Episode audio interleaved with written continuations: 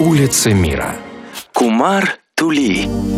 Небольшой квартал под названием Кумар-Тули, расположенный в северной части индийской Калькутты, по мнению местных жителей, должен считаться главной городской достопримечательностью.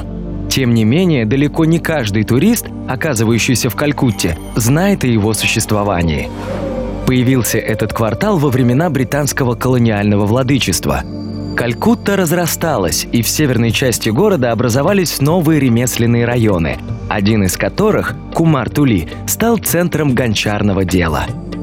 В наши дни этот квартал с грязными улочками и ничем не примечательными двух- и трехэтажными домами уважительно называют «местом, где рождаются боги».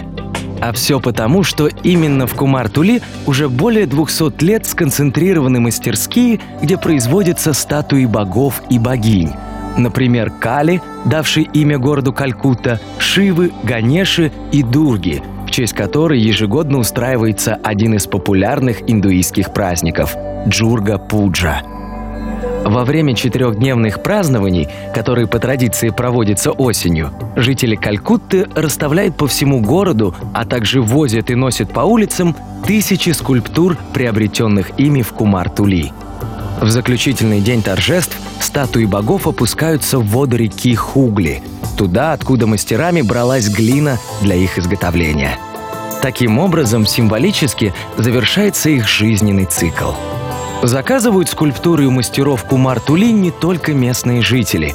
Мастера этого сравнительно небольшого квартала поставляют статуи божеств не только в другие города Индии, но и во многие страны мира – Например, в 2006 году ими было изготовлено 12,5 тысяч скульптур одной только богини – Дурги.